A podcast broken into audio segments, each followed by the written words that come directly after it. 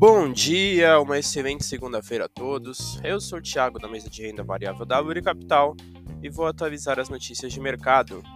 No mercado internacional, fechamento de sexta, o S&P 500 caiu 0,23%, DXY subiu 0,21% e os Treasuries para dois anos tiveram queda de 0,66%. As bolsas internacionais fecharam em queda, com os discursos duros dos dirigentes do Fed, mantendo a preocupação com o cenário dos juros, reforçando o combate à inflação e adiando as expectativas de queda nos juros nos Estados Unidos para o final do ano que vem.